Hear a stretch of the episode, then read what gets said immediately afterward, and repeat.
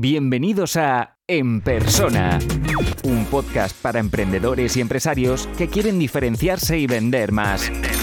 Recuerda que puedes recibir todos los recursos gratis suscribiéndote a la lista de correo en enpersona.com. Enpersona.com. Seas una marca personal, seas una empresa, eh, un pequeño autónomo, lo que sea, es importante tener claro cómo atraes a tus clientes y sobre todo cómo los retienes. Eh, Noemi, creo que tú eres una crack en, creación de contenido, tanto para ti como para tus clientes. Y sobre todo me gusta cómo, lo cuentas, ¿vale? Eh, el perfil de personas que escuchan esto es un perfil a lo mejor más maduro, 40, 50, 60 años y, probablemente sí hay que explicarles qué es la creación de contenido, dónde crear contenido, por qué crear contenido. Así que si te parece, eh, dime cuál es tu punto de vista sobre todo esto.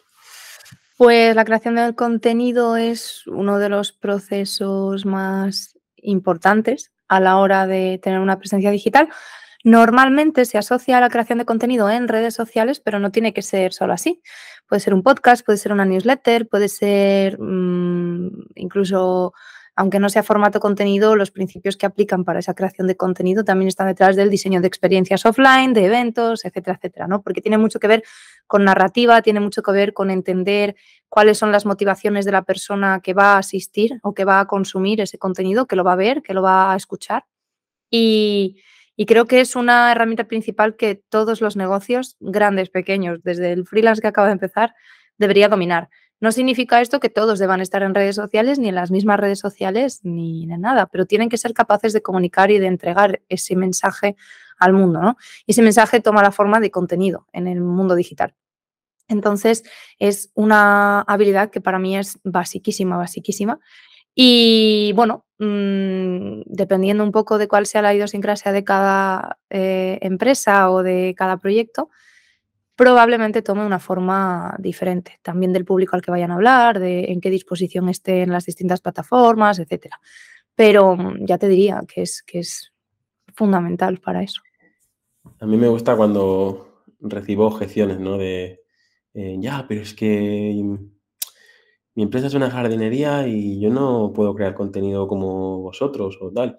Y, y luego te aparece el típico americano que te hace un, un timelapse desbrozando una casa y dices, pero yo, ¿qué hago viendo esto? Estoy viendo aquí cómo desbroza una casa o cómo plantan, eh, cómo tal, y dices, sí se puede crear contenido en prácticamente cualquier sector y cualquier mercado. Todo, todo, todo. ¿Cuál es el ejemplo más raro que has visto en B2B, por ejemplo? Eh, es que tampoco considero nada raro, entendiendo que si existe una empresa y tú estás dando una solución a tus clientes, en algún momento tú tienes que hacer valer, siquiera en la conversación directa con tu cliente, lo que estás haciendo. Entonces, eso lo único que hace es cambiar como de formato, ¿sabes? Pero bueno, cosas raras, en plan bizarras. Eh, ahora mismo con lo que estamos, que seguro que les vuela un poco la cabeza a quienes nos estén escuchando, eh, todo el tema de las influencers creadas con inteligencia artificial o los bots creados con alimentados con un montón de vídeos de influencers que pues tienen conversaciones contigo que en realidad tú sabes que es un bot, pero tú, eh, te están cobrando por eso, ¿no? entonces están facturando centenares de miles de euros ahora mismo en 2023 haciendo eso cuando la tecnología no está 100% madura todavía. No me quiero imaginar en, unos años. Entonces, mm, es que, es que hay de todo. Eh, mira, desde el mismo momento en el que, no sé cuándo, la primera vez que escuché esta noticia fue, no sé, a lo mejor tenía, no sé, hace, fue hace 15 años. Eh, de la primera mujer que había hecho un montón de caja, la primera famosa que había hecho un montón de caja, mandando a un seguidor su ropa interior usada. Pues desde el primer momento en el que yo sabía que eso, que ahí había gente que podía comprar eso, ya está. Si es que todo lo que venga detrás me da exactamente igual. O sea, se puede vender y se puede comunicar y se puede tal. Si es que es una cuestión más de formato que de tal. O sea, el no, es que yo no. Eh, volvemos a lo mismo. Es una objeción que se plantea porque no se comprende cuáles son las dimensiones del formato ni, ni, ni, las particularidades que tiene. Pero en realidad todo el mundo podría crear contenido de absolutamente todo. Otra cosa es que eso encaje con tus fortalezas y todo lo que, todo el análisis que hay que hacer después. Pero te digo que se puede contenizar absolutamente todo. a partir de ahora utilizaré este ejemplo, ¿no? porque es verdad que hay gente que gana más dinero enviando fotos de sus pies que toda, toda mi agencia en un trimestre, ¿sabes? Pero, es, así, ¿no? Hay, hay, mercado, hay mercado para todo. Em, no solo es atraer, sino también es retener, ¿no? Antes hablaba de, newsletter. Para mí es... Em, hablo siempre de B2B porque es donde yo me muevo y donde eh, creo que se mueve la gente que nos escucha. Eh, y bueno, B2B, pues ya que no lo sabes, de, empresa a empresa, negocios de empresa a empresa. Y creo que sigue siendo el email marketing una de las eh, principales herramientas, ¿no? Pero también empiezo a descubrir casos como un canal de YouTube o, o que dices, madre mía, o sea, es que también hay que buscar esa herramienta que no esté usando eh, todo el mundo. ¿Cuál crees que es em, el secreto, ¿no? Para retener a los, a los clientes. Pues retener va después de eh, que te descubran. Entonces tienes que hacer un buen trabajo primero para que te descubran, pues estando en ese canal de YouTube en el que no está mucha gente, que es todavía a lo mejor pues cierta oportunidad. Y para retenerlos lo que tienes que tener es claro su mensaje y entregarles lo que están buscando en ese momento. Si tú vendes, por ejemplo, pues no sé, em, servicios de consultoría jurídica, ¿vale? Y lo que quieres es llevarte, no sé, eh, cualquier movida de mercantil, etcétera. Para retener a ese usuario que puede estar acabando de buscar ese contenido, ¿no? O que puede necesitar ese servicio, incluso aunque todavía no lo sepa o acaba de descubrir una movida, ¿vale? y, sabe que empieza a recabar información porque sabe que la va a tener que resolver, pero no sabe todavía cuál es la dimensión de ese problema y necesita esa consultoría y luego a lo mejor que le lleven el caso o no se lo lleven, ¿no? Em, ¿Qué es lo que hacemos todo el mundo?